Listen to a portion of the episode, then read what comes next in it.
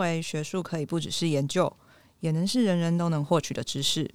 IKEA 英国与爱尔兰销售经理更曾告诉《纽约时报》，永续是定义我们这个时代的议题。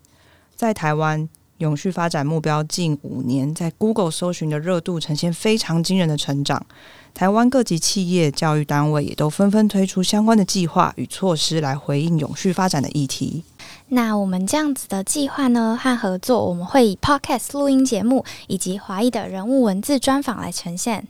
接下来简单介绍一下 Impactio。Impactio 呢，其实大家可以直接理解成学术研究人员的 linking。我们就是全球学术影响力的社群平台，致力于在全球打造高互动性的学术生态圈。那希望比较树立高墙的学术圈呢，可以打破这层高墙，让每一个人都可以更了解所有的学术研究人员到底在努力做什么研究，然后具体对世界带来什么样的改变。我们是 Arity 华裔数位，深耕台湾学术圈超过二十年，致力推进华文知识与传播的影响力，让世界可以看见华文知识的量能。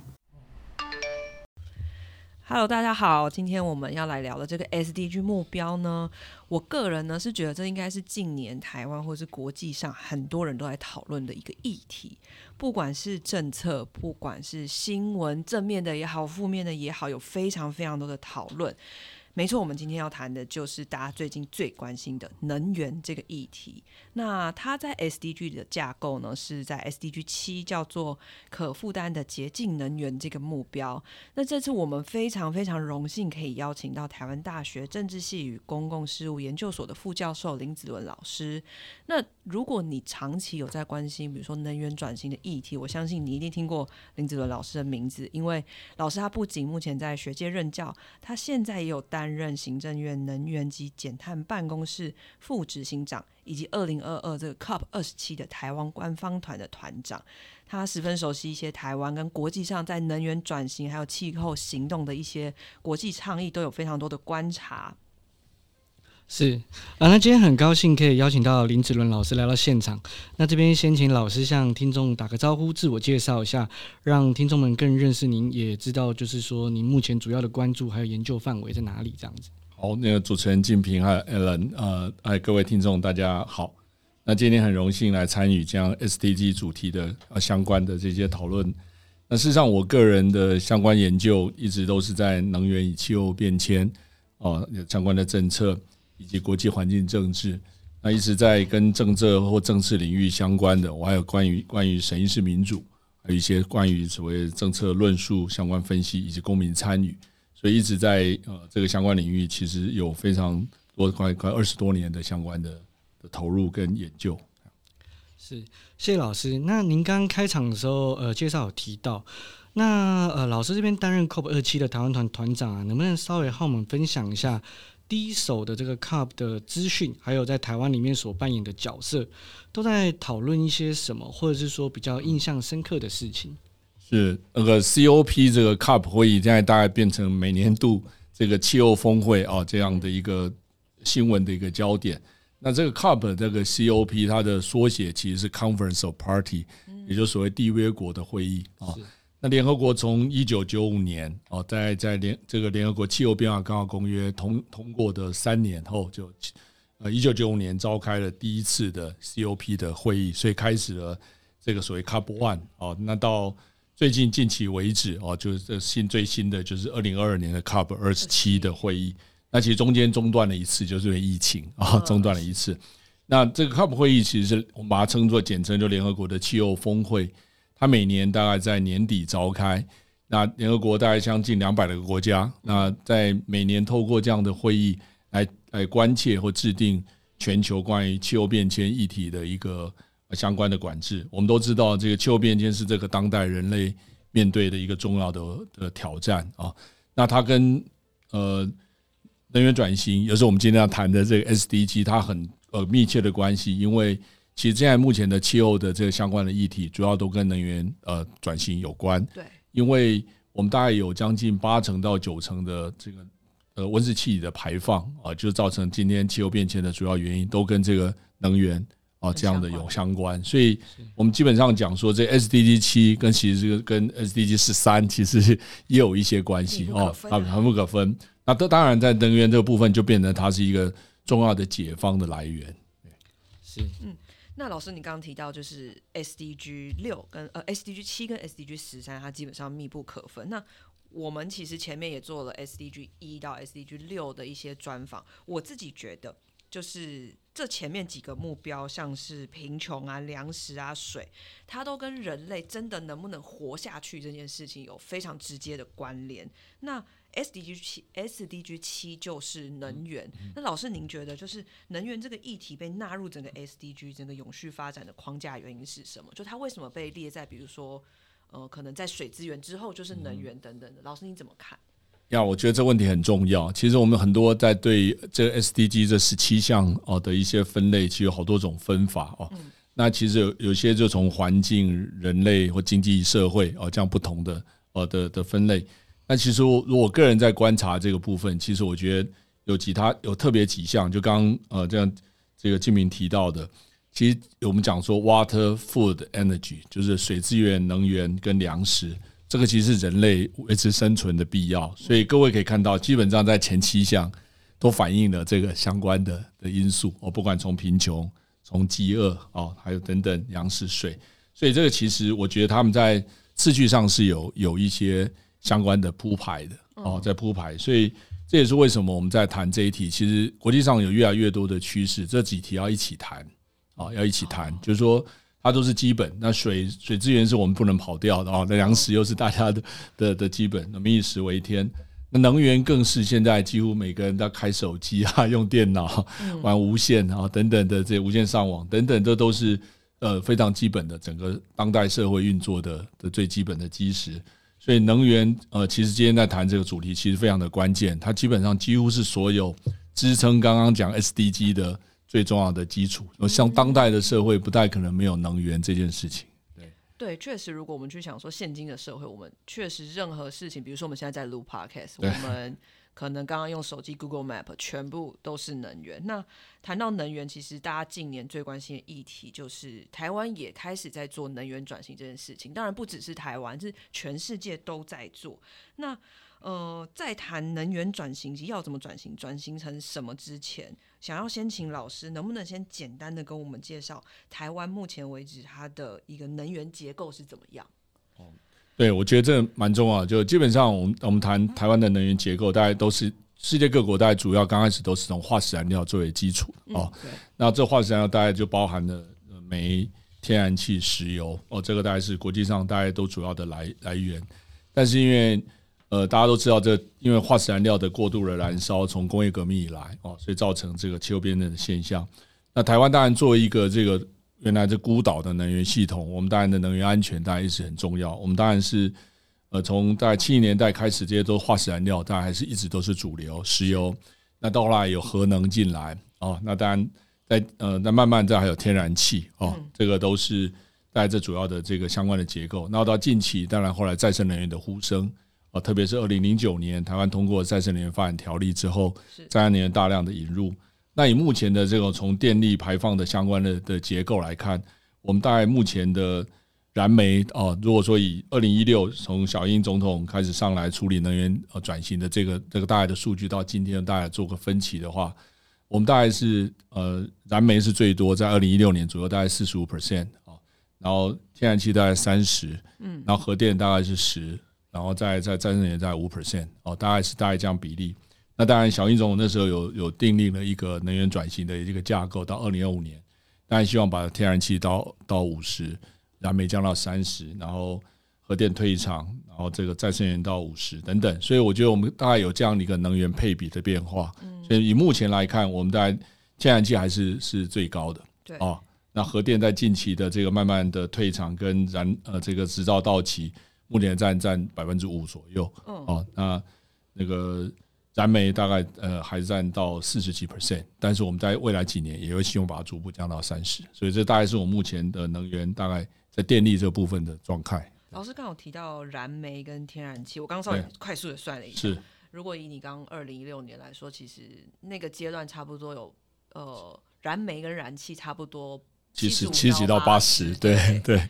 那老师，你刚刚有提到，从那之后我们开始发展了再生能源。那以目前的状况来说，可能从比如说从二零零九年再生能源的这个条例通过，一直到现在，那以现在来说，我们的再生能源使用情况大概是怎么样？呀，我觉得这件事就万事起头难，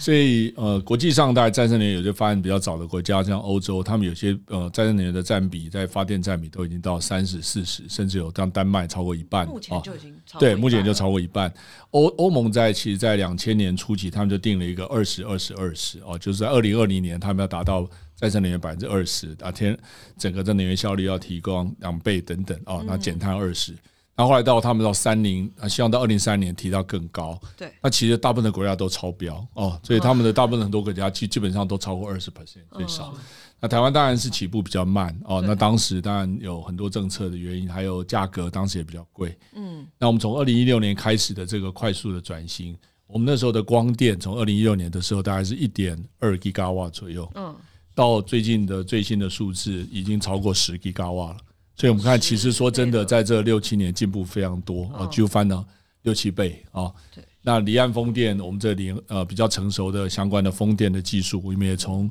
之前没有离岸风电到最近也也大概将近呃将近一百多只，呃超过一 giga，那加上原来的原来的光电，再加上一些呃陆域的风电哦等等，我们目前大概是呃离岸风整个的战胜力超过十四 giga 瓦，嗯哦，所以没有错，我觉得大家很多会 在意说，哎，好像不够快，我个人也知道，但是我想我们等下可以再讨论，就说这件事其实我觉得万事起头难，其实前面有好多的法规政策，还有一些民众这些些相关的社会沟通哦等等很多议题也都要要一起解决，对。老师，你提到万事起头难，你你刚刚有讲到，比如说一些 欧盟的国家，他们其实很早就开始了，那现在可能已经有百分之五十的再生能源，那台湾也在这个路程中。那像我其实有查到资料，老师一直都有在能源转型这一块做一些就是努力。那在推动呃能源转型，或是台湾去运用一些其他再生能源的这个历程。嗯、这个历程有没有让你印象深刻的事情，或者是他有一些的经验，其实是跟国外其他国家的走向不太一样的？对，我觉得在谈能源转型，大家比较常听到，像近年非常热门，都谈电动车、谈储能、嗯谈电池哦。所以我觉得大家在谈能源转型这件事，其实大家都比较多在专注在所谓技术的转型是哦，就是说我们过去现在不要化石燃料，不要核电，那现在走向再生能源等等，或是期待未来有一些新的能源科技，好像那个技术的想象是一个大家的主流哦，就像现在类似 AI 啦，嗯这这这些技术的想象。但是能源这一题比较特别，就是我一直觉得说我们在谈一个能源的技术的落地，大概基本上我觉得有三个条件。第一个就是技术的可行是哦，那第一个是成本要有效哦嗯，有竞争力。第三个就是社会接受嗯哦。我觉得我们如果用这个来看，其实还跟蛮贴切的看各类呃技术能源技术的发展。就有一些可能技术冲得很快，或者一些想象，可是它可能不可行，或是有的太贵哦。这些很多技术可能也可以参考类似的这样的框架。所以呃，再生能源或其他的不同的技术，你看在燃煤或化石燃料，它过去很便宜，人类也把它觉得这个是工业革命的非常大的一个进步，可是没有想到它造成了这么大的环境的污染啊哦。，所以它后来的成本是你现在花再多钱都不见得能很快哦救救回来。所以这也是现在这个社会接受度不容忍这个化石燃料啊，这种燃煤，所以开始慢慢退场。天然气可能还要再过渡一段时间，所以我觉得这是人类在面对这这些议题的一个一个难处，就是除了刚刚讲技术的角度、经济的角度，然后再加社会。那这几年呢，还加上这个地缘政治，哈，哦，对，因为这个能源安全就变成每个国家在发展这件事情必须要走的一个思考的面向。因为其实以美国为例，美国大家我想大家以前在教科书上都看到，中东是所谓火药库啊。嗯那为什么它是火药库？因为它是所有的能源，特别这些石油、啊天然气啊，都到现在为止还是啊。对，那但是你可以看到它的重要性有降低，因为像欧盟他们这个天然气再生能源他们起来以后，对于这个化石燃料的重要性就降低了。那特别是美国在这几年，它从二零一九年美国变成这个能源自主、独立自主的国家，说页岩油吗？对油页岩气的出现，没错，就是它这个降低的这个成本，然后又加上呃呃呃政策上的鼓励啊，技术的突破，也就美国就变成不再那么依赖中东的石油。所以你看，它整个战略的的思考跟转型就差那么多。所以中东当然还是很重要，但是你看它的战略地位就跟二十年前在思考这一题完全不一样了。那所以每个国家在思考能源，绝对不会只是单纯的经济的理由。这个国家战略、能源安全，因为它是所有经济发展的基础。哦，那我讲每个国家都会把 energy security 能源安全当做最高的那的的一个呃重的目标。所以再生能源增加其实是一个非常好的有它的战略的意义。嗯，是了解。了解。那呃，刚刚就是有听到老师讲，就是在能源转型的一个历程跟所需要的三个比较大的条件。可是，在台湾呢，比较大型的企业，比如说台积电啊，或者是像刚刚呃台达电之类的这种比较大型的企业，它可能可以来去做早期的准备，或者是说慢慢的来去转型。可是台湾可能是以中小企业为一个基石存在的一个经济面。那台湾的中小企业的话，如果要在做这种能源转型，或者是说呃绿电转型，那他们要怎么样去准备，或是应应？现在要怎么样去？呃，就开始跟着这个方向走会比较好。呀，我觉得这一题很重要，但也很挑战。那我最近在思考这一题，我就觉得可能大家要开始做一些改变哦。这个改变当然我们可以期待别人发生，但是也可以期待自己来参与这个改变。那如果中小企业，当然我们对。其实对台湾大部分人来讲，其实我们最简单就是打开插头就有 插座，就这些都有 都有电力来。可是我觉得这件事，我我觉得有一些 picture，我们在想象呃这些能源转型，或现在大家很热门在谈这个未来的二零五年的所谓近零的这个转型，我觉得就在想象说这件事情可能会有不同的图像，那个图像可能每个人都会成为这整个发电的一个部分哦。那我觉得大的企业它当然比较有可能他自己去投资。呃，再生能源，甚至它储能哦，这等一下我们或许都会提到。然后再加上它可能它在购买这些绿电上，绿电的市场上，它比较有这样的 bargain 的 power 哦，所以它可能相对于中小企业，它其实有很多的优势。那中小企业当然在这里，它可能价格竞争，或是本身的体质哦，或是它这个占它本身生产力的部分，它在应用这边的弹性会比较小。所以我想，每个国家其实针对在这个转型里面，都会去考虑我们讲叫公正转型哦，just transition，这是这这几年欧美很喜欢谈的。也就在这转型里面，你要去照顾到呃，它对于这个阴影在脆弱度上，或者说在阴影的弹性上是比较没有能力的，或是一般家户等等。你看最近的这一次最近的俄乌战争造成的。呃，这欧美的这个价格的调涨，呃，那个都好几倍啊，一般家庭都负担不起，中小企业大家都哇哇叫，所以那个所有的物价都飙涨。嗯，那台湾在这一题，当然我觉得，呃，目前可能当然是台湾某种程度我们有电价的的管制了。那在我应该是说，我们有台电跟中油这两个大的 这个这个挡土墙，或是等等来针针对这个国际上这个最大的时候，等于他们两个来吸收。但当然也造成大家现在看到的台电的几千亿的亏损 啊，中油的亏损，等于某种程度它当帮台湾挡住了这几个重要的几个级哈。但是我觉得某种程度还是要要来呃更健全化，因为长此以往，呃台电也是一个国营事业，也是用全民的纳税在补贴，所以我觉得这个可能我们的这整个电价价格的合理化哦，然后再哎在在设法上还有另外一个是再生能源该再增加哦让。这些中中小企业，他们在未来面对这个越来越多的近邻的潮流，或者所谓百分之百再生能源的这种全球呼声，中小企业也有能力来来应。所以一方面，我觉得是扩大绿电的这个市场；那另一方面，我觉得在你呃可以呃这些中小企业可以透过他们自己的转型，事实上也可以变成 part of solution。我的意思说，他们可以自己也开始开始可以投资啊这个。再生能源的相关的企业参与这样的转型，另外一个我觉得也可以谈，还有一个是节电。哦，节电或许呃节电，因为我们很多人谈的都是比较开发创能这一端，其实有好多的数据跟经验告诉我们，其实我们在节能这边都也还很有潜力，嗯，所以企业可以去去审视，特别是中小企业，我看过一个数据，他们在做中小企业的这个每天或者一段时间的耗能分析。他们在下班之后的用电，竟然可以占到将近四分之一，就下班后，所以这个数据我听到也吓到哦，三四分之一到三成，所以大家就在想说，下班之后大大家都没有人，为什么在办公室还用掉？所以其实好多东西都是可能不必要，但是你还开着哦，大家以为说隔天 对隔隔，我记得台电好像有因为这个有一个 solution 智慧电表，对对，它有一个 solution 是因应这个，然后可以监控电网是。那我记得是已经在呃中南部不敢讲，但呃北部应该是有一些实验场域的。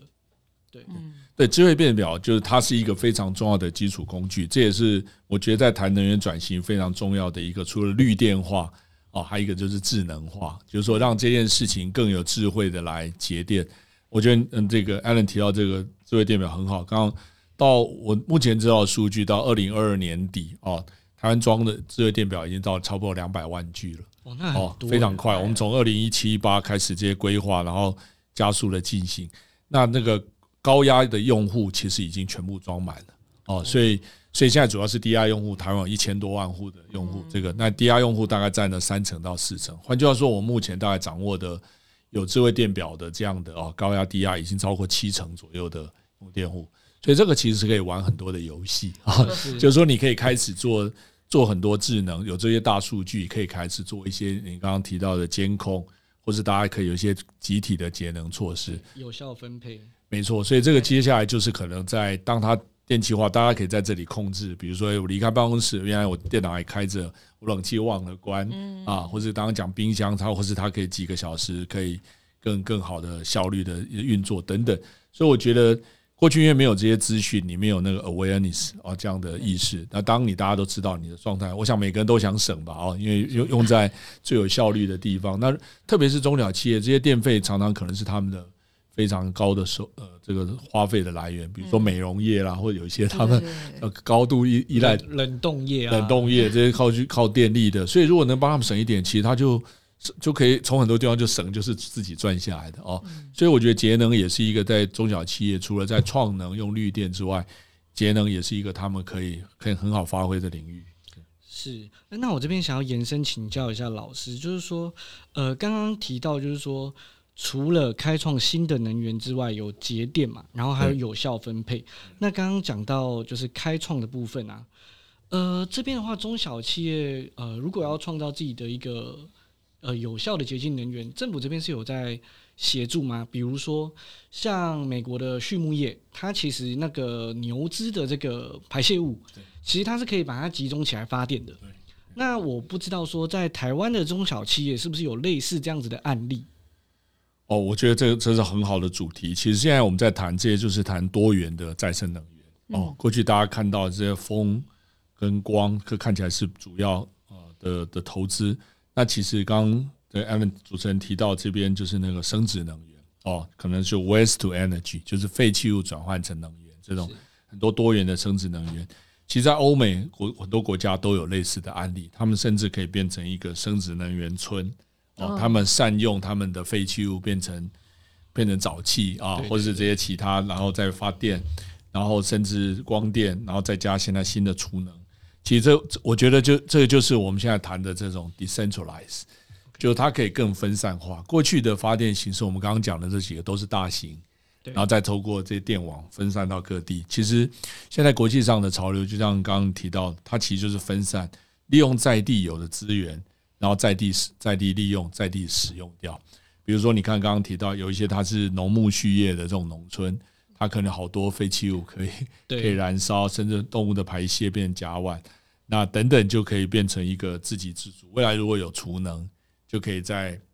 就是不时之需来做调配，有一个区域电网。没错，对。所以现在我们就现在慢慢在台电在这几年的一个最大的投资，不是在其实不是在这个再生能源，是在电网骨干。嗯，因为其实都需要透过这个电网骨干把这个电力传传输下去。那我们的电网骨干大家也都知道，其实这么多年来也没有好好的翻新翻修哦，所以现在就是怎么样让它变成更去中心化，嗯讲说分散区域化，其实这也也是也符合在最近全球大家一直在谈的所谓强化韧性，嗯，resilience，也就是这 resilience，其实在气候的的这个安全或能源安全情况下，其实因为各种的挑战，气候条件都可能会把能源的基础设施破坏掉。没错，所以怎么样，大家可以在比如说断力、电力的短暂的不能供应或等等情况，你还可以生活供应，那就是让自己可以分散式的电网，那甚至小小的独立电网啊，微电网等等，让自己可以在这个情况下，所以。比如说有地热的区域，它可能就要善用地热。未来可能是海洋能慢慢成熟，可能各地有这个台湾有海洋能。那太阳能在中南部，其实在台湾其实都是日照都蛮强的，在夏天。所以那个如果能储能，未来也是一个非常大的一个一个重要的关键哦。因为再生能源它就有它的变动性，对。那如果能把多的时候把它储存下来，在在未来把它放出来哦。太阳下山了，哎，有需要的把它放出来，那它就可以变成一个自然的调度。那其实这个未来当智能化，它也不真的不需要每个人在想这件事。对，透过一个聪明的脑袋或 AI 来做调制，我觉得这都是未来的一些趋势。嗯，是。呃，那这边一样在延伸询问，就是说，请教老师，那以企业像刚刚有讲到比较大型的企业的话，他们现在这个洁净能源，除了是因应这个呃转型之外，其实还有经济面，因为他们如果不做这种洁净能源的采买，可能会进不了供应链。那么，呃，假设是由政府来提供这种呃洁净能源，然后呃给相关的企业的话，那企业它能持续买到稳定的洁净能源吗？目前，我我觉得这这这也是重要的问题。就像台湾的大型企业，像现在这几个指标型的企业，其实他们也都知道，就是说呃自己要变成自己发电的，不能只在市场上买。所以，呃，台湾在再生能源发展条例有一个用电大户的的责任啊，就是当时大概是定百分之十啊，用电大户自己要透过自己发绿电、厨电啊，或是或是怎样的购买，真的不行就缴代金 啊，有好几种方式，就是。他他会他会要求这些用电大户自己要有责任，不应该把这个责任都都变成政府或是一般民众来分担。请教老师，代金是有点类似像买碳权这样子的意思？呃，还没有到买碳权，他只是说你我因为我可能没有屋顶可以盖，或者我买不到绿电，那我就缴一笔钱。对对，然后先先，这是一个用电大户的义务的部分哦。那碳权又是另外一个，因为现在又有减碳的义务进来，没错，没错所以那又另外再有减碳的义务，那又是会是另外一题。对，好，感觉就是不小心一问都会变大灾问。我那一题等下我们也可以谈，因为我因为我觉得那这两题也会是相关的，因为我们在谈减碳，是再生能源是最好的碳权来源，是是，哎，这这的确是是重要的一题。好的，那我这边再延伸，就是说，那企业的话。呃，现在呃，可以怎么样去朝向 R 一百的方向来去往前走？那目前在台湾的话，有没有案例可以分享？就是说，可以呃，去往这样子的方向发展？呀，我我觉得这两三年真的变化蛮大的哦。我们如果观察说，其实你很难想象台湾这几个大型企业，包含台积电、台塑哦，或者一些所谓用电的大户。他们在这两三年纷纷宣布要走近零碳排或碳中和啊，其实这两三年前你这是想象不到的哦，因为大家在 NGO 或企业里面都对他们有有很多的这个期待，但是我觉得因为国际包括巴黎气候协定之后啊，这一题呃，在国际的这个减碳压力越来越大啊，大家要尽量控制升温在一点五度 C。我们现在已经升温到一点一度 C 了，所以离这个非 非常接近了。那再生能源是一个里面最重要、重中之重的的策略。所以企业这也是从呃美国的这些指标企业透过供应链，所以才有 R 一百的这样的倡议。全球有将近三四百家已经宣布，那加上他们自己要在二零三零年前或二零五年前达到这个。再生能源电力百分之百，他们还要求供应链哦，所以所以这就变成非常大的的的压力，不只是自己做，还要上下游都要制作。所以台湾其实有有有几个的这些企业面对其实很大的压力，就国际上的这个大的减碳的趋势，供应链的要求，再在内部其实政府这边有这个。呃，再生能源发展条例的用电大户条款，嗯，那我们又刚刚通过了台湾的气候变迁因应法啊，在二零二三年一月，所以我们也看出来，就未来它有负要要求负担这个碳费哦，所以等于在企业这里面基本上是非做不可。呃，有人开玩笑说，今天如果企业不做净零，你的订单会被清零啊，这个可能是真的哦，这个所以已经不是开玩笑。对，所以换句话说，呃，要不要做这件事，已经不是过去为了环保或是企业形象、社会责任，它变成是一个企业竞争力的来源。因为我能越快越早达到越早的百分之百再生能源，或是达到近零碳排，其实越来越有竞争力。那从很多客观的数据来看，如果企业往这边走，现在大家谈的所谓 ESG 啊、这些东西，他们的表现也通常都比较好，所以他们是有一些正向的关系在。嗯老师，那你刚一直都有提到再生能源，其实是呃往这个 RE 一百或者是减碳这件事情，它都非常的重要。那其实，在 SDG 七里头，它的一些细项目标，其实也都有去提到关于再生能源。那包含像是呃国发会这边二零五零就是近零碳排的这个关键策略里头，也其实都不断的在提再生能源。那我这边以 SDG 七里头它的细项目标为例，它是说要在二零三零年前大幅增加再生能源在全球能源结构中的一些比例。那我这边也想要请老师，能不能从就是呃我们台湾自己这个关键十二项策略的角度，跟我们分享整个再生能源它的一些变化，或者是我们的一些发展趋势，可能想要走到哪里？嗯，是，我觉得再生能源是我们在谈这个转型里面，呃，事实上在 SDG 里面可能也是最受瞩目的之一啊。那呃，因为全球刚刚谈到的这个近零碳排的趋势，再生能源在这里面扮演的角色更大的重要。那二零二零二二年底，国发会公布了这个那个这个相关的十二个战略，然后以及这个在三月也发布了这整个近零路径。对，再生能源在里面的占比，二零五零年大概要六十到七十 percent 哦。那里面当然如果要细分的话，光电哦或离岸风电，这这至少是四十吉瓦以上，嗯，四十吉瓦以上。所以这整个体来看，那当然我们这里面还有包含的前瞻能源，可能有一些地热、海洋能、嗯、生殖能，或者大家可能未来增加新的新的想象力，或者氢能等等。哦，不，氢能在这里它主要是扮演呃这个整个再生能源或这边的辅助的角色哦，但是它未来可能也是一个重角重要的的的一个能呃能源的一个重要的一个载体。那不管怎样，我们再生能源，我觉得其实是还蛮有潜力的。嗯，我们台湾大概这个离岸风电在这几年其实进展的非常快哦，因为过呃全球的这个离岸风电的数据，他们认为台湾海峡是一个全球非常好的风场，在很多客观的数据，从苗栗、彰化，然后到云林，甚至澎以北，哦，这边都是一个非常好的风场。这也是为什么全球离岸风电大厂都跑来台湾做相关的参与的开发。那台湾在日照这个部分也是很有潜力的哦。对，呃，这，都都比欧洲、北欧的这些其实还好哦。那只是台湾的挑战大概是地狭人稠，所以我们现在可能就要开始有一些想象力，跟一开始开始来处理。很多人在讨论说，现在有一些农地或是其他土地的利用的的空间的进驻，重电对重电，然后可能引发在农地或渔电的一些一些矛冲突、矛盾等等。那我觉得这个在短期之间，可能要看怎么样更有更更细致来处理这些利害关系人的调配。我觉得，呃，这样的复合式利用看起来是台湾一定要走的一条路哦。但是我觉得怎么样来让利害关系人在这个渔民或是养鱼，或是找到更好的这个农民呃可以符合的方式。其实台湾这个农村也在改变哦，很多长辈他们也不见得愿意务农哦。那当然还有台湾必须考虑台湾的粮食安全的问题。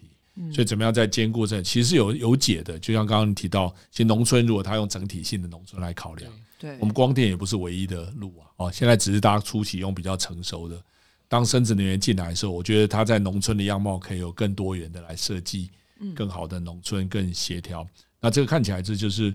呃必须走的路。呃，从很多客观来看，我觉得过去我们讲说台湾资源很少。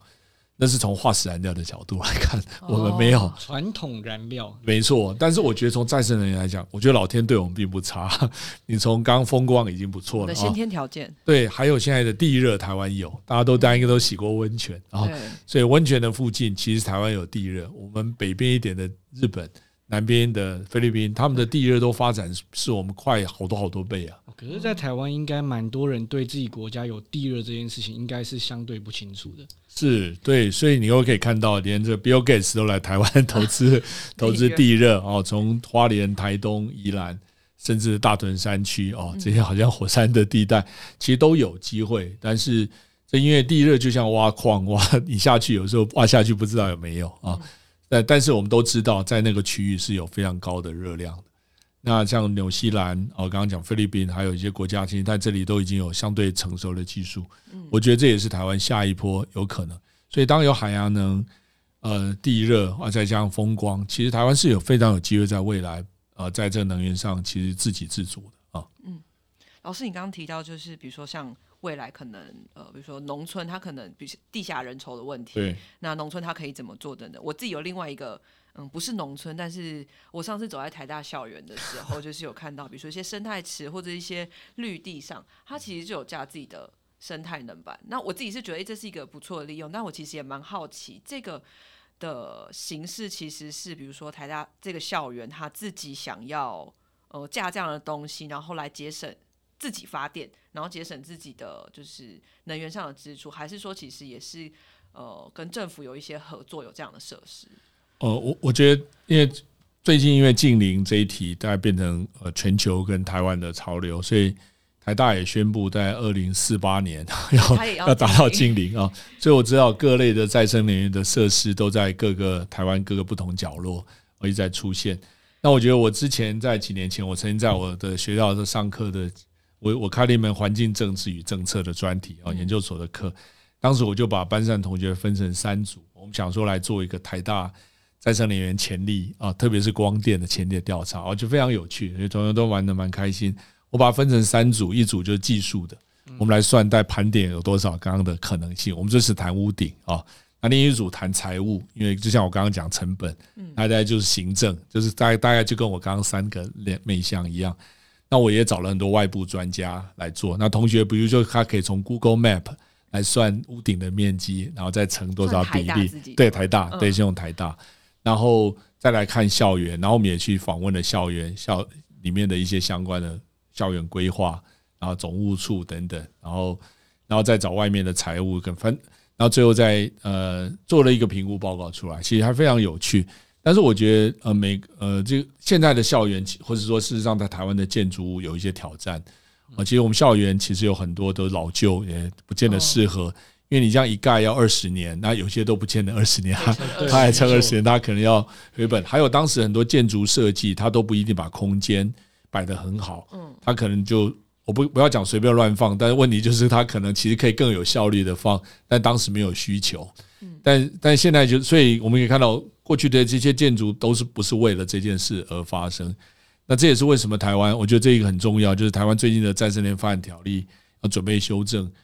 可能像加州、德国有些呃国家，他们已经都开始通过，就是新建的建案一定要太阳能屋顶哦，就发电变成大家的一个基本的义务了哦，就不能外面都只是冷气挂了稠稠的，可是 可是都没有太阳能板进来。可是我觉得太阳能板可以跟建筑可以做更好的结合。我觉得这也就是我讲说，透过设计，透过想，透过一些好的想象，其实我们可以看到 Tesla 在美国，他们已经做了那种很像屋瓦的太阳能板。对，所以你可以做很好的、漂亮的设计。那接下来像这个玻璃哦，其实有那种薄膜型的太阳能板，就它可以跟玻璃结合哦。有，其实，在北欧已经有这种呃类似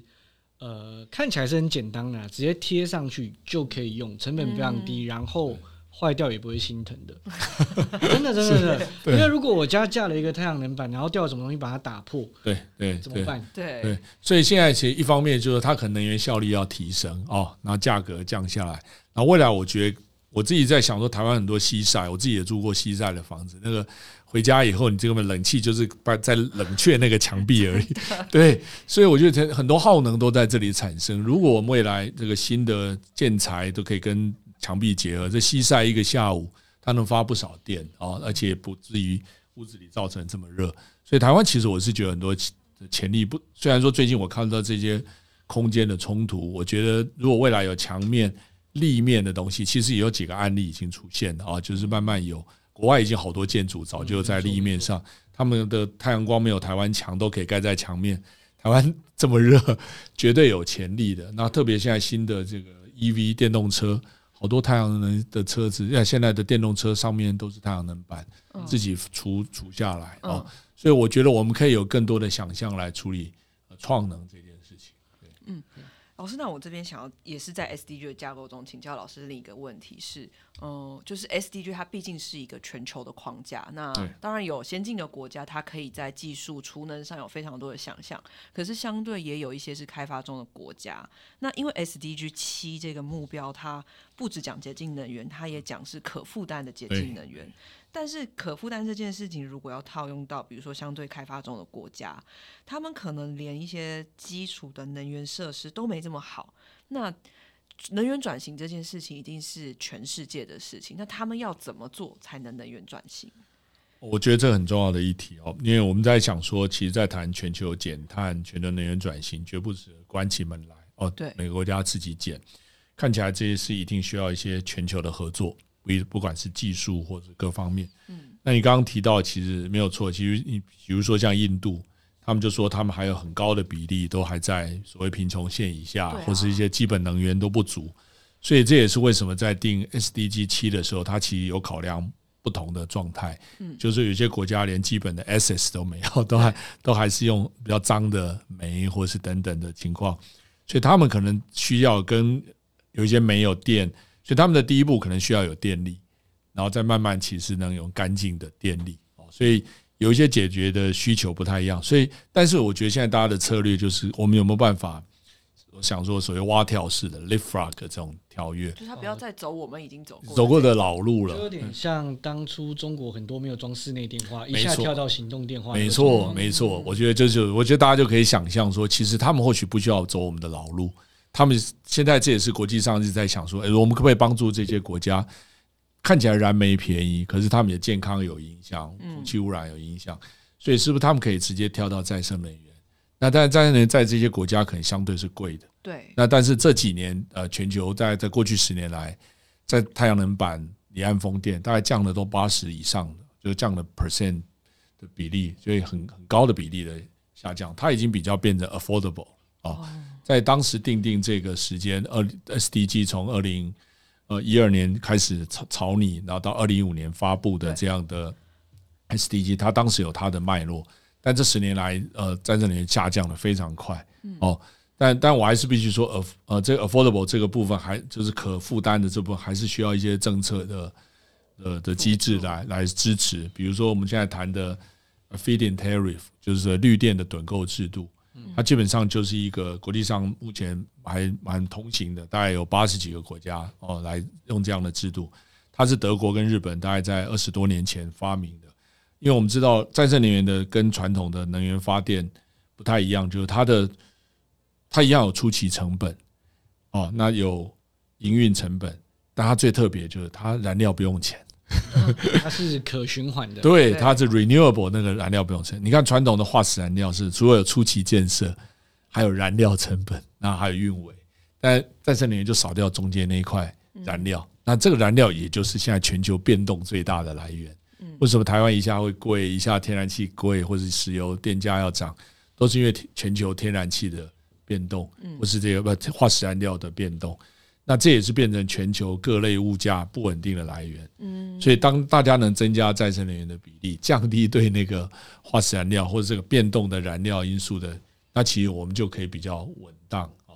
所以这也是为什么我们现在在谈这一件事情，再生能源它有多重的功能。嗯，它其实对于稳定这一个这个这个电这一个部分很大的功效。那为了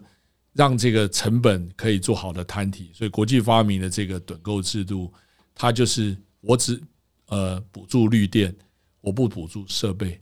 它的概念就是说，比如我要喝牛奶，我只买牛奶，我不养牛。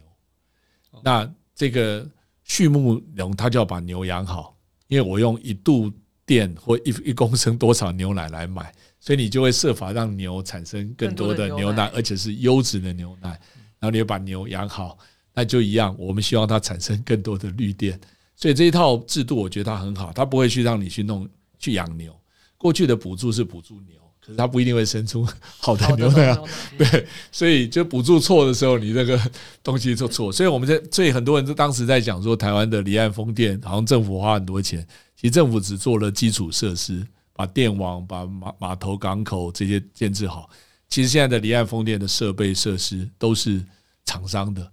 所以厂商当他要发出绿电，他才可以开始赚钱。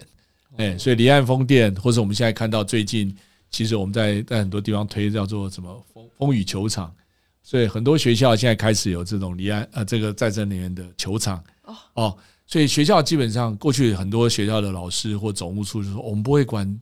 电厂，我们怎么知道再生能源板是什么东西？可现在不用了，现在你只要提供空间，所以学校只要收租金就好。学校可以收租金，对对对，它就是空间的租金，所以你可以看到它球场。我们现在其实第一个是从高雄开始，有一个国中凤阳国中开始，我们盖了一个七公尺高的球场。大家都知道中南部很热啊，嗯，要不然也不能运动，或者下雨也不能运动啊。所以当有球场之后，他们可以打排球、打篮球，然后我们说这叫风雨球场。那那厂商赚到绿电，政府也有绿能啊。那学校有有这个有租金，然后又提供学生的场地，这是多赢的策略。所以现在这个现在有台湾一百多个学校都在盖这种风雨球场哦，我觉得这也是一个好的制度，其实可以引领这些这些东西的多元的的发展。嗯啊，那我突然想到，我们宜兰老家不能这样。三百六十五天，两百天的下雨。那你们风有没有可以比较有一点？好像风也不太大。我这个很好，我觉得政府有想到这一点。我们后来就是为了让各地都有这样，通常在新新竹以北，因为呃这个光电真的比较没有那么好，所以我们有将近呃一成五，有的到七趴，有的到一成五的补助啊，就特特别这边就加成。哦，让这边提供业者，不要业者都往中南部跑。那其实台湾的用电需求是在北北部，对，所以这也其实有有政策的导引，让让大家用呃比例的加成来鼓励业者在北部来盖。哦，所以我也是未来，但是台湾其实有一些呃呃古老的陈旧的问题，就是屋顶大家都很多违建的，所以这也是有时候在空间屋顶的的的利用上，其实会产生一些难题。嗯那如果从节电的角度来看，我突然想到还有个问题，就是也是一样是房屋的问题。就台湾很多二三十年老公寓，其实那个电线耗费的那个电量是超巨大的。是。那呃，可是，一般的人也不太可能为了说国家的政策，然后我就把那个整个电线拉新，因为我知道那是好像也蛮也是蛮不便宜的 一笔费用。我觉得今呃这这两年其实政府做了一件大事哦，我觉得。也就是把这个中小学装冷气啊这件事情，我觉得当然媒体可能并没有太多的报道。那其实我觉得，在过去很多家长对这个学生要不要吹冷气，其实有不同的辩论啊。有的人认为说应该让小朋友撑得住啊。我们我们小时候也都大家想说好热好热，对，都过来了，为什么他们撑不住？不过从客观来看，现在的气温挑战真的是比较大的。台湾的平均温度真的比我们小时候高了一两度。我们比全球升温还高，所以今天面而且极端气候，大家都现在面对的冷热的温度，其实都比以前严峻。对我都觉得没有四季了，只剩热跟冷。对，那你看以前冬天小时候也没有人这么装暖暖气啊，可你看现在好像暖气有时候好像真的需要，因为很冷啊，真的很冷。然后热的时候也热起来很热，因为欧洲的热浪是一次可以死掉两千人的。嗯，所以这个小朋友在未来这个时代面对的未来的气候挑战是很重要。那我刚刚提到这个中小学气候装冷气这件事情，其实在过去两年已经完成了，将近三千多个学校。那也就是回应您的问题，就是很担心增加大家的电力的需求，所以我们同步装上了太阳能板，然后请台电把他们所有的学校的电力系统全部翻新。这个大概过去从来没有人敢做、有想象的。那也就是为了把。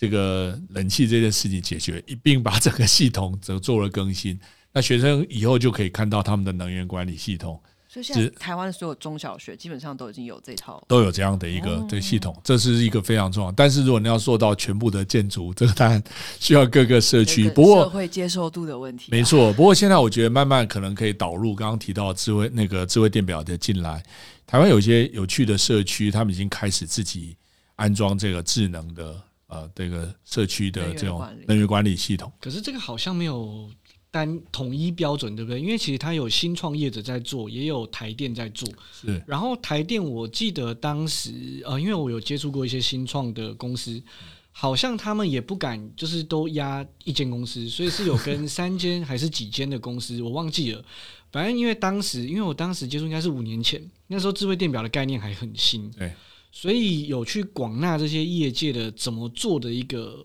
方法，然后来去来去执行。那因为我后来没有再去追踪说智慧电表它是不是有一个统一的标准，或是计算方式，或是之类的。因为我看他们很简单，就挂上去就变智慧电表。现在最新的设备是这样嘛，就是挂上去它就是可以帮你收集这个。对，目前智慧电表当然它只有数据的收集跟跟这个。讲简单的讲，它是先数位化，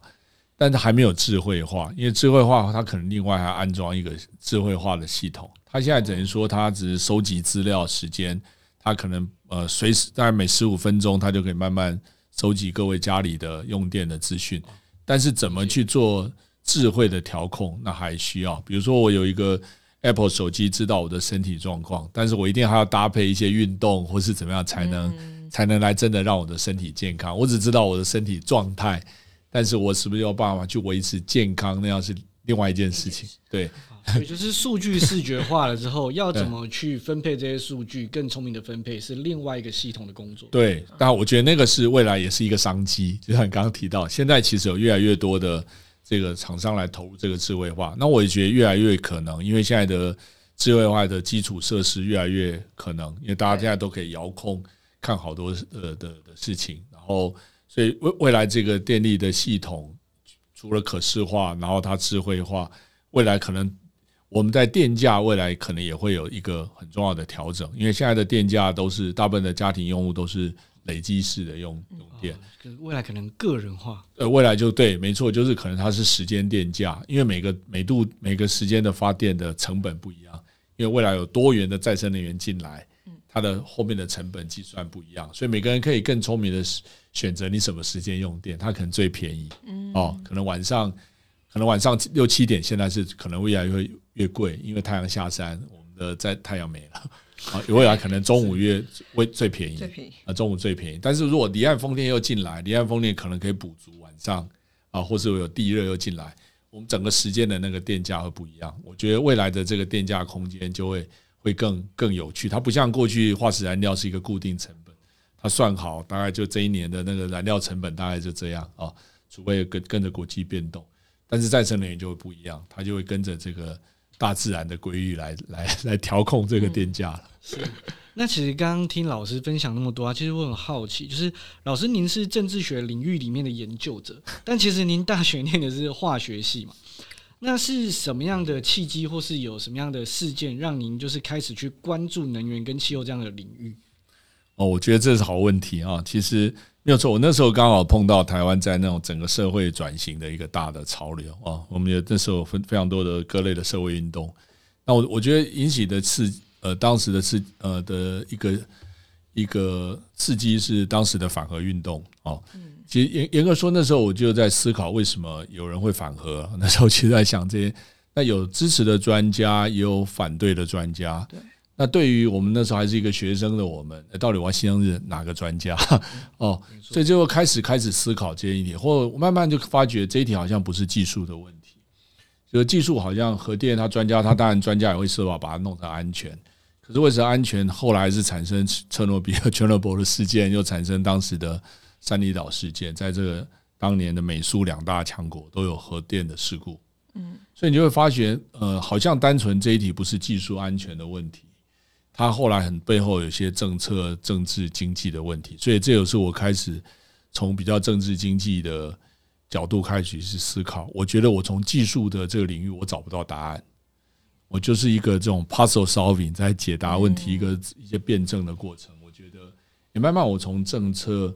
政治经济这里面找到对这一题的可能解答。那今天这也是后来我后来转到政治政策的领域，我发觉在引导这整个社会转型或这个整个人类文明发展，至少近期的发展，这个制度是很重要的。哦，那技术当然是很关键，但是里面感觉让我会觉得政策更更 更关键，在影响有些技术要不要采用，或是它要被推动，其背后那些政经政策的力量更关键。这也是我。后来在在关切或研究领域上的一个一个很大的转变是呃，那老师您作为一位研究者啊，那你会呃建议其他的研究者会怎么样可以在他们里面的教学领域里面去呼应 SDG 七？哦呀，我觉得我这这一题我觉得会非常有趣，我觉得这个需要一些想象力跟创意进来。特别我们最近在谈精灵这一题，我都一直觉得，或是说每个人在常常在思考问题，都会从我们现在的情境 开始想。所以我就常常讲说，我们走旧路到不了新的地方 所以既然二零五零是一个新的 new 的 picture 跟新的 vision，所以我们在谈这 SDG 的时候，我觉得可能要有一些多元的想象力。我觉得第一个，我觉得还是要从 solution 的角度来看，就一个是谈，我们可以过去谈很多挑战跟问题，但是我更希望说，呃，教学的现场是一个解决问题的过程哦。那当然，我们当然要先对现有的问题做一些盘点，但我们都希望说，我们不可能每个面对问题，然后就两手一摊。我们就说，你你可以从你可以很乐观面对这世界，你也可能悲观说没救了啊。但是我们希望我们的教学现现场是希望。带着学生去思考，我们都有可能，我们是 part of the problem 哦，create 了过去这些问题，但我们也可以变 part of the solution 哦，我们也可以也可以变成解决问题的一部分的这个助力。所以我是觉得，对老师或教学现场在谈 SDG，我们就从不用再去描绘太多真的挑战跟问题了。我觉得尝试去对这个。问题找解方嘛，我们可以找一百个借口，不是吗？那但是我们也可以找到一些些破口，来看看怎么来把问题解决。其实我觉得，在人类的历史，其实都一直在这样的找到解方，然后再往前踏进进了一步。嗯，所以创意、想象力，然后从 solution，我觉得大概会从呃，我会从这样建议，在教育现场的老师或同学或研究生，可以往这方来来想。我们周围碰到不缺那种点出问题的人。可是希望更多有有创意的年轻朋友、社会企业或这些大家提出一些新的解放。嗯，老师，那我想问研究生，因为老师也有带学，那研究生的部分，除了刚刚您提到的一些创意、想象力，想办法提出解放之外，你通常还会建议他们什么样的事情？呃，其实我会建议就是多读书。其实我我真的还是觉得阅读，我觉得我们这个社会其实有很多天才、聪明的脑袋哦。但是我还是觉得书其实就是一个人类文明一个蛮特别的事情。阅读，我觉得大量广大量广泛阅读，其实到我今天为止，我还是一天到晚都在大量广泛阅读。对，这个有兴趣的，你看我其实自己在谈的东西，包含你看我们现在在弄十二的关键战略，其实我们也不可能每个人全部都懂哦，对对。可是我回头看来，我觉得我从这里面就是不断的学习哦，然后不断的累积这资讯，因为。我觉得我们未来要面对这个时代，绝对不是一个单一科系的。哎，我觉得我们在学校应该开始去培养一个解决问题的多方面的人才。其实有问题导向的学习，其实更有动机，对不对？我们就可以想象，当你今天想要修理一个什么东西，你会读好多书；你想要解决一个什么，对，你要重新开始处理。所以，我觉得那样从的的的学习方式会让学生。重拾书本，因为我我们我想我们大家都有经验，很多科学课我们都没有兴趣，其实找不到动力，我就不想念。可是万一发觉有一天的时间，你就突然好像开窍了啊！你就会抓好多书，然后专注哎这个哎哎历史地理以前都不好玩，哎突然有一天历史突然变得非常有趣，那你可能看了古装剧或者看了什么开始有念那个历史就有兴趣。所以我觉得有时候我们那个时间点，可能每个人的开窍时间可能都不太一样。但是我会觉得大量阅读是一个一个有用的，因为我觉得脑袋就是一直在这个不同的网络化的过程，嗯，它会串联很多新的旧的资讯，让你在某个时间点，哎，就就开窍，变成一个灵那个机灵，就一个呃进灵魂之窗那个开对。所以我会觉得，如果我们图啊，所以大量阅读是一直我。鼓励同学大量呃多多各种领域的大量阅读，不是说我我对政治学我就全入只念政治学。其实我觉得你从经济社会甚至技术技术的东西，其实都要广泛的了解哦。我觉得今天所有的领域，我相信都希望老板都不会只希望你只懂一件事情，都希望是全功能的啊。但是但是我觉得如果你能有多元领域，其实你其实很多你可以看到，其实这个整个社会的创新。常常都不是来自原领域的人，对，都是跨领域的跨域的人，然后容易在这里产生突破，因为你都会被那个领域里面这些框框框框架框框，被那个旧的领域里面的框框或者一些架构里面所限制，反而跨领域其实可以跳脱一些思考。我们，专访很多老师都几乎每一个老师都讲跨领域啊，真的，对，真的真的。是，所以我会觉得这对我个人来讲，所以现在对一些同学。跨领域，像特别现在在谈能源，那我们在讲说，其实现在去问离岸风电的业者，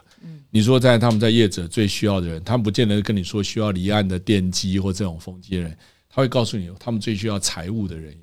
嗯，所以你又很难想象，哎，为什么财务跟离岸风电有关？因为离岸风电的投资基本上是一个非常大的资本投资，它需要有人帮他算长期的风险，还有这些资本的运用。所以你可以看到，看起来好像是一个技术的投资，其实背后是需要多领域的、跨领域的人才。嗯，老师，那我想要帮一些研究生们，或者不不一定是研究生啦，就是也许他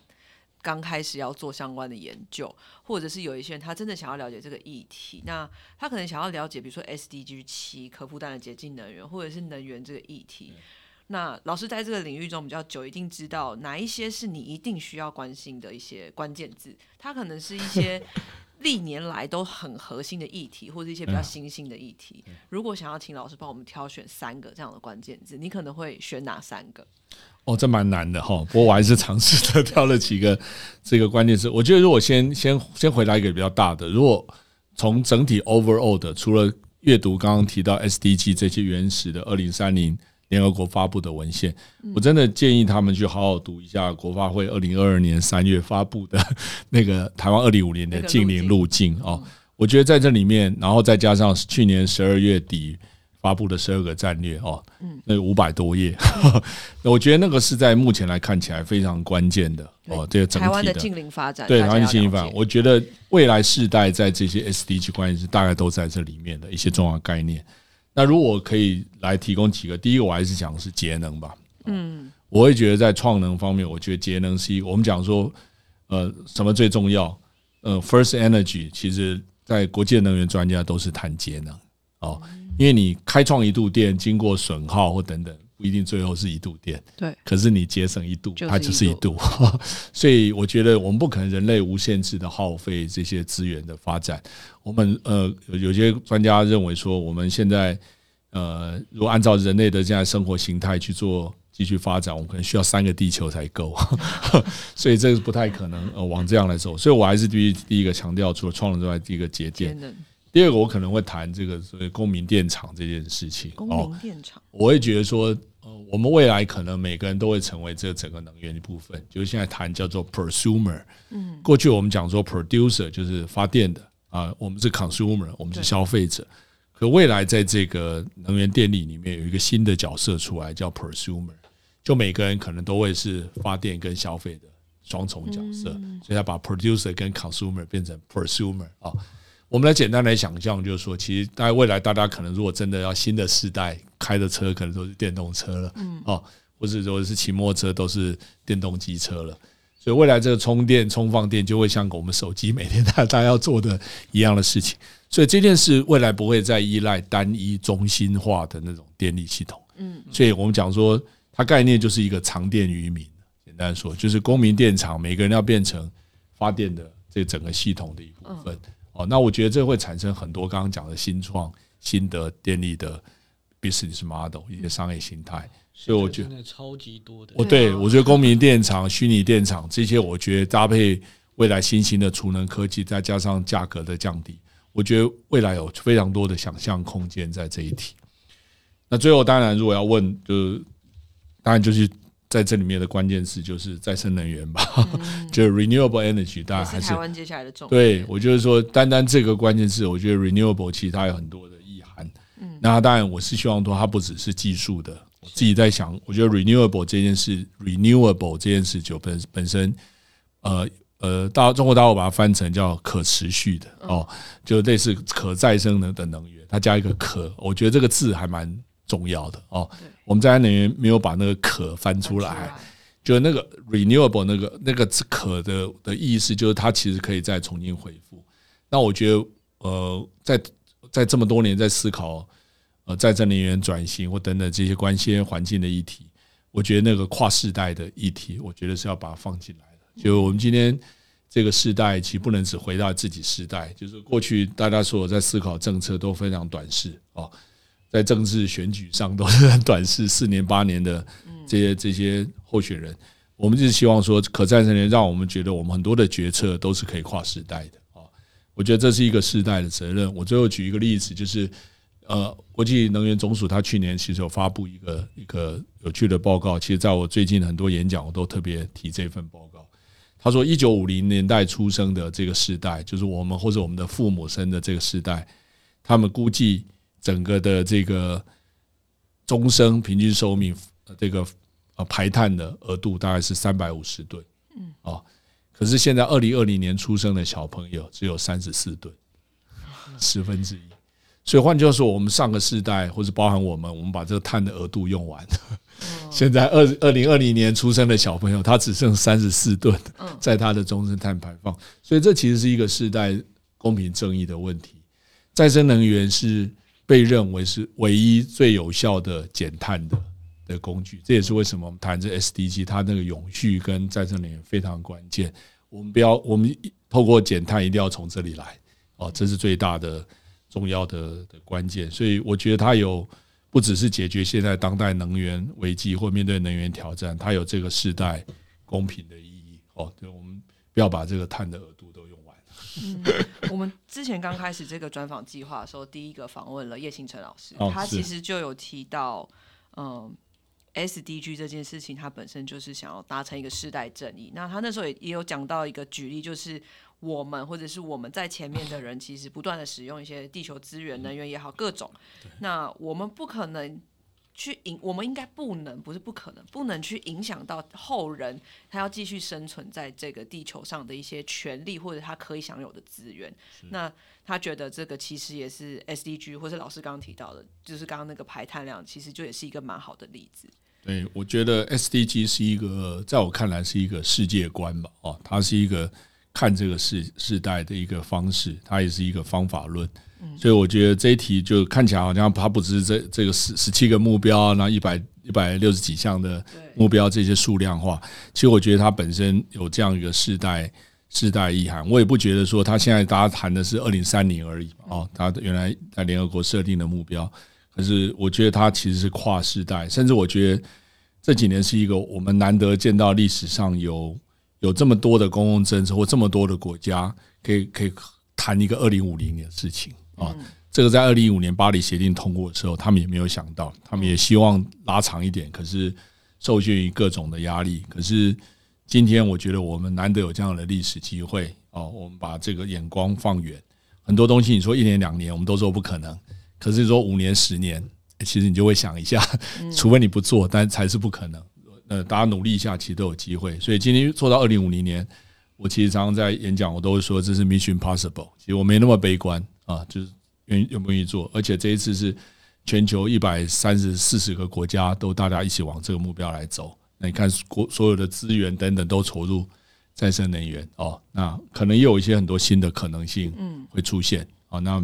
我我觉得是。当然，他他不会都没有挑战，但是如呃，但是有一些很多新的可能性、技术的解放跟新的商业模式，一直一直在出现。嗯，是。那老师对于 SDG 七可负担洁净能源的这个议题啊，还有最近的能源议题，有些听众其实他可能大部分都是看新闻，或者是说就以前自己主观的了解来去认识。那老师，您这边有没有建议运用什么样的方式来去了解，或是来去接触这样的议题？那让一般大众可以呃更多的了解，然后让自身去响应这个能源转型这件事情。呀，我觉得呃这件事在近期因为呃温室气体减量法这些修正，那我们现在变气候变迁应法，我觉得里面还有再加上我们刚刚提到这些新的转型的战略，里面其实有非常呃重要的一项，我们叫做生活转型哦。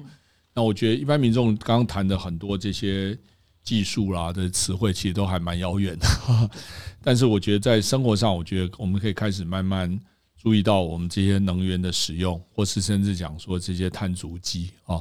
未来我们就从食衣住行、娱乐这些，我们怎么来开始看到我们这能能源怎么跟我们这些相关，开始要注意到它所的耗的能源。但电费电价这个当然有牵涉到政策。但是我觉得我们可以开始怎么样从生活上去减少，这讲起来容易，但事实上可能可能有还需要一些慢慢的生活形态的转变。我我们的常常在开玩笑说，过去我们在看吃一些东西，我们会注意它的卡路里排多少，哦，这个就就要注意它的碳足迹啊。未来我们可能，我前一阵已经买到一个英国的茶，它上面已经写它是 carbon neutral 了，对，所以我说类似这样一个碳中和的产品，或者我们开始会注意我们生活中的碳足迹，我们从生活或是从这些近邻的生活的转型开始哦，我觉得这个可能也是。会让自己的体质更健康哦，那可能也在生活上会会让我们的更趋向这个往再生能源。那当然，我觉得再生能源它还需要大家更多，未来家户也可能可以购买绿电。对哦，那我们不可能一下达到百分之百绿电，但是很多民间组织倡议，我们可以十 percent 十 percent 慢慢开始来增加。我觉得未来这个可能也会有绿电的市场开始成型，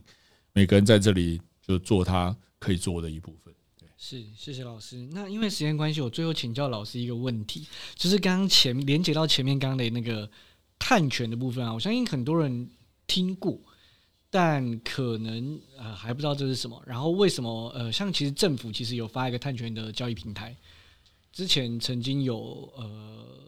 就是有公开广，就是有广宣过了，有有有有，这个我待会新闻可以给老师看。好，对对对对。那因为他当时其实主要的一个目的就是让大家认知到，就是说，呃，碳这个东西现在已经是一个呃重要的议题。然后他透过这个购买碳权这个行为，让大家知道说这个东西，呃，你你排放个东西，你不是免费的，你是有责任的。嗯，我觉得碳权这一题，它可以可能我们可以再花一个小时再 再来谈这一题。我们下次可以再录，我们可以再录下一集哈。但我的意思是说，呃。基本上，呃，我觉得这主人这一题非常非常重要。我觉得这个概念上，它就是碳有价化。就未来我们过去我们排碳，我们不需要不需要成本。那现在把碳变成一个权利或是一个权益哦。那过去这一题有点复杂，因为我我觉得，因为它牵涉到有一些是政府，它它在概念设计上，我觉得碳权，呃，这个这个名词在中文翻译上会造成一些混淆哦。它其实它是一个。一个权利 credit，或是说它是一个许可制，所以它牵涉到说是你国家给一个企业一个排排碳的许可，然后你减了多少，那个就是你的碳权。另外一种是企业如果我自愿减量，我自己得到一个信用，比如说我今天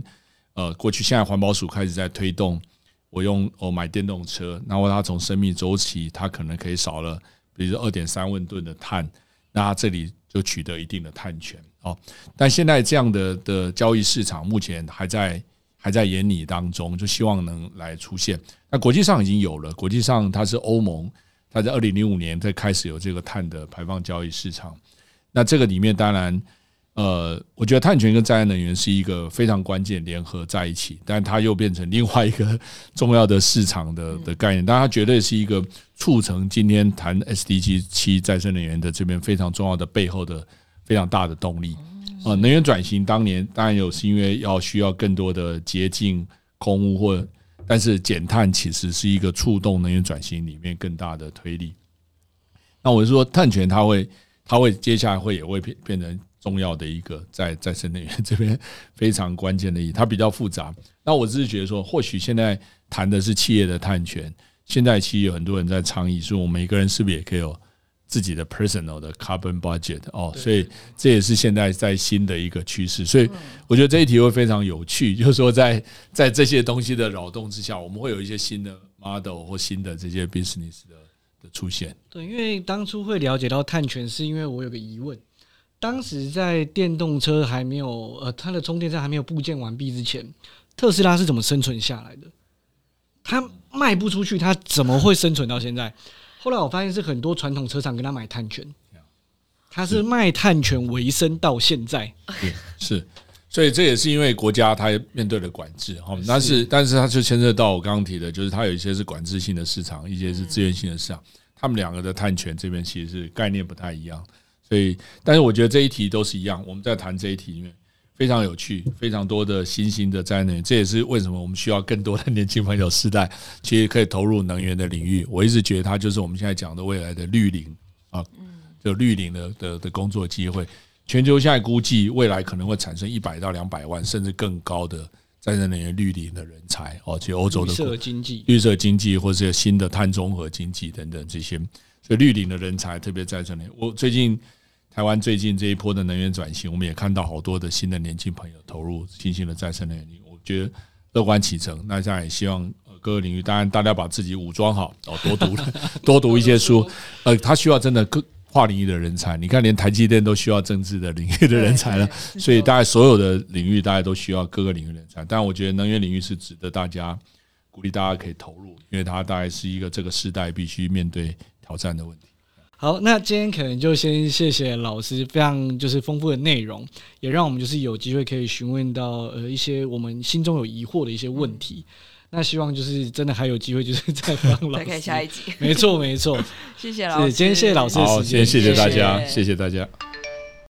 产学最前线分享三大主题：学术、产业、科学。是专为科学家、教授、研究生和产业先进打造的节目。本节目由国际学术影响力社群平台 Impactio 团队制作，